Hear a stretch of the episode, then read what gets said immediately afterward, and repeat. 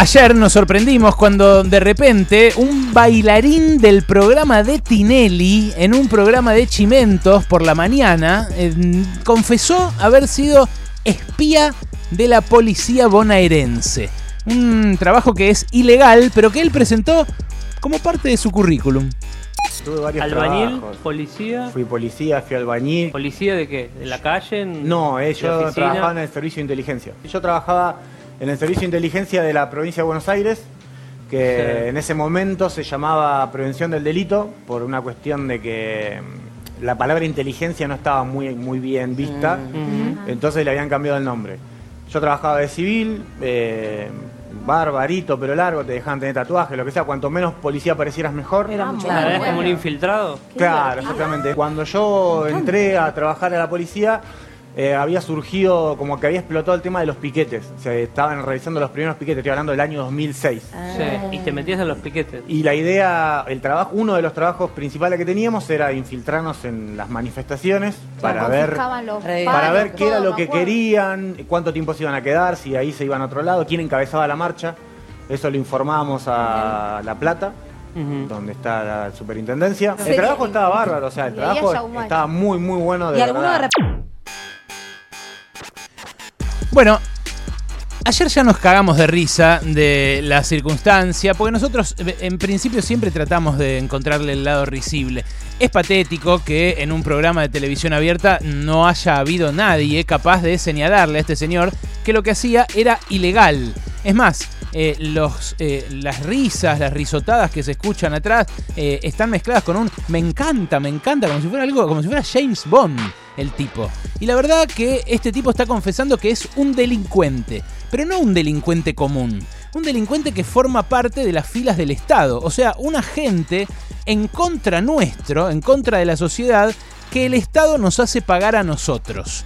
¿Y cuándo lo hacía este hombre, Rodrigo Jara? ¿Cuándo hacía este trabajo ilegal?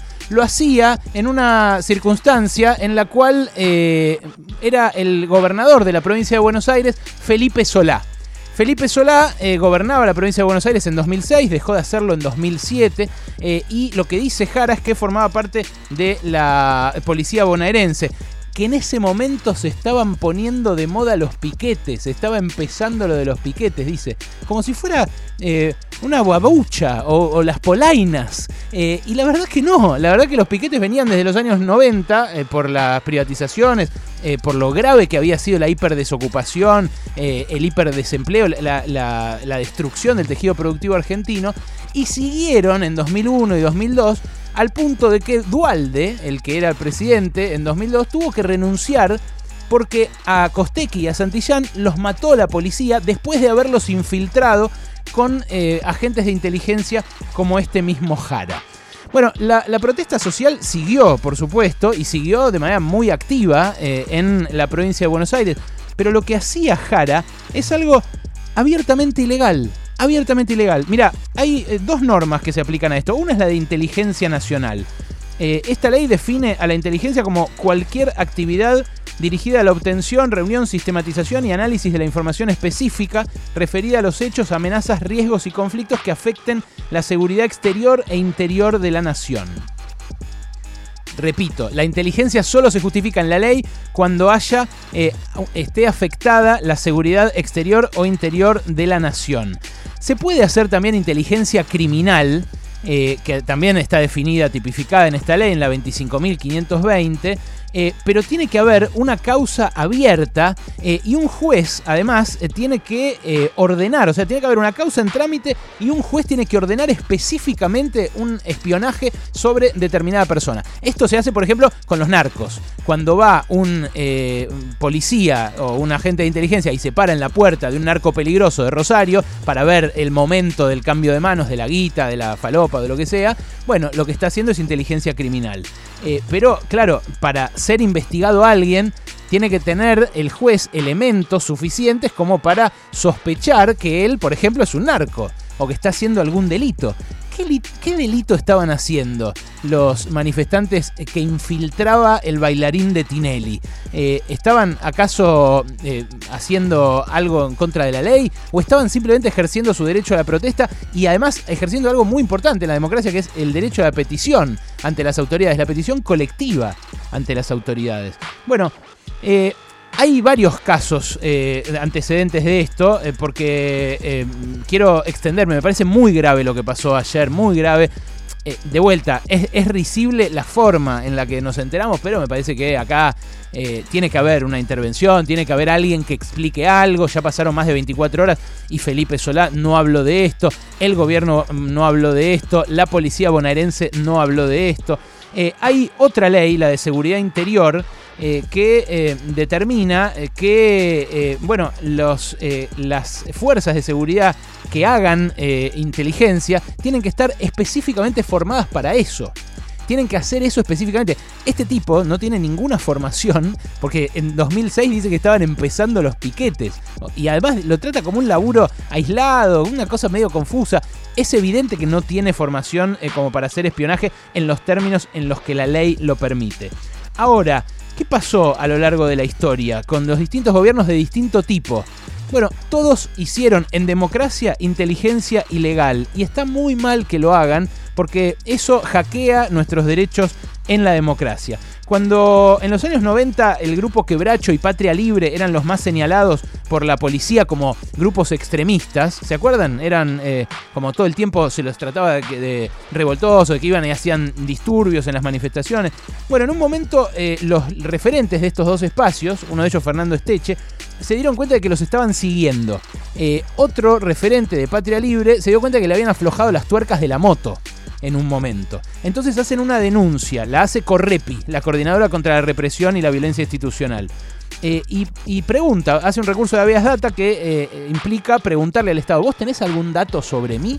¿Estás investigando algo sobre mí? Y eh, entonces en el juicio comparece Carlos Corach, y aparece Carlos Corach, que era el ministro del Interior en ese momento, y dijo que lo que estaba haciendo era corroborar la información que le había dado la Policía Federal sobre estos grupos que consideraban extremistas. Y mostró una carpeta de 800 páginas, al cual después le pusieron libro azul, el libro azul de Corach, le dijeron, donde constaban todos los seguimientos de marchas que se hacían en esa época. Y entonces encontró la Correpi, me lo contó la negra Verdú, su referente, con fotos de Norma Pla cuando le, saca la gorra al policía, fotos de Castells cuando le pega una piña a Rico. Eh, aparecía un resumen de reuniones de la Correpi, de la Coordinadora contra la Represión Institucional, eh, fotos de marchas por, eh, contra la impunidad en el caso Bulacio. Eh, fotos desde adentro de reuniones, marchas contra la ley federal de educación, en fin, todo un esquema de espionaje tremendo y absolutamente ilegal que hacía el menemismo. Bueno, la causa eh, se extendió durante años, la siguió María Servini. Al final eh, terminaron diciendo que había secretos de Estado ahí, que no podían revelarlo, entonces la causa terminó muerta. Pero esto que dijo el bailarín es lo mismo que surge del juicio sobre el proyecto X, que ocurrió durante el kirchnerismo. Y, bueno, eh, más cerca en el tiempo está el espionaje que hizo Macri sobre colegas nuestros, periodistas, sobre Noé, por ejemplo, eh, sobre todos los que se acreditaron a la, a la cumbre del G20, eh, que aparecieron con fichas en la AFI, se los encontró Cristina Camaño cuando empezó este gobierno, fichas que tenían la carita y algunos datos sueltos extraídos de redes sociales y de algún otro informe sobre su filiación. Bueno, acá, eh, a ver, los eh, gendarmes, en todos los casos, cuando hubo juicios, los policías, los gendarmes, todos reconocen lo mismo que Jara. Dicen que les pedían un seguimiento político, o sea, no es que le pedían a ver si alguien estaba cometiendo un delito. Les preguntaban cómo pensaban, quién era el cabecilla, si eh, iba a ser violenta la manifestación. Todo esto sin mediar orden de un juez, sin mediar una causa penal en actividad, ni nada. Ayer mencionamos el caso de Américo Balbuena. Américo Balbuena era un pelado que se hacía pasar por eh, periodista de la agencia Walsh, un medio alternativo, independiente. Pero ¿qué me contó también hoy la negra Verdú? Que él eh, no solamente espiaba a la agencia Walsh, durante 11 años para tres gobiernos distintos. O sea, era un policía que no es que le importaba lo que pensaba la agencia Walsh o la Correpi o los zurdos de mierda, como dice Milei. No, lo que era un policía que espiaba a los que protestaban. Entonces, para distintos gobiernos lo hacía Eh, y este Américo Balbuena no solamente espiaba a sus colegas, eh, a, sus supuestos colegas en la agencia Welch, sino que también fue a todas las audiencias y todas las movilizaciones del juicio por Mariano Ferreira. Entonces me cuenta hoy Verdú que él iba y ella decía, che, qué militante este pibe, qué compromiso, cómo viene a todo, no se pierde una marcha, no, se pierde eh, una audiencia de Mariano Ferreira. Y entonces ella le contaba cosas, le decía, mirá que acá vamos a ir con una estrategia, prestarle atención a esto. Y se lo estaba contando a la policía. Bueno, esto es eh, un escándalo, como digo, que me parece eh, todos debiéramos repudiar, pero donde vuelve a operar la grieta.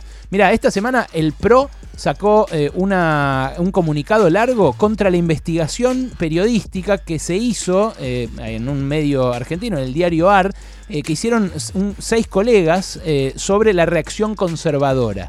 Y denunciaron que eso era espionaje, que era persecución, que era una lista negra, que era la Gestapo argentina. Bueno, sobre este caso, sobre esta confesión flagrante de espionaje ilegal, todavía no vi ningún comunicado del PRO tampoco. Obvio, también me hacen falta explicaciones del gobierno, ¿eh? porque eran quienes gobernaban la provincia de Buenos Aires en ese momento. Eh, pero me parece que si van a juzgar con la misma vara una cosa y la otra, tendrían que intervenir también en este caso. Repito, eh, todo esto que confesó hacer Jara es abiertamente ilegal. No podemos permitir que se naturalice que eh, en un programa de Chimento de la mañana lo diga y que como que no pasa nada. Sí pasa. El Estado no te puede espiar. La policía no te puede espiar porque vayas a una manifestación eh, o porque eh, en ese caso eh, pases hambre. Porque lo que pasaba en 2006 era que había gente con hambre que se estaba manifestando. Esos piquetes no eran que estaban de moda. Eran parte de una manifestación de un país que todavía no se recuperaba de la crisis eh, 2001-2002. Eh, hay un montón de antecedentes, pero eso no le quita para nada, para nada, para nada de gravedad a este caso. Alguien tiene que dar una explicación.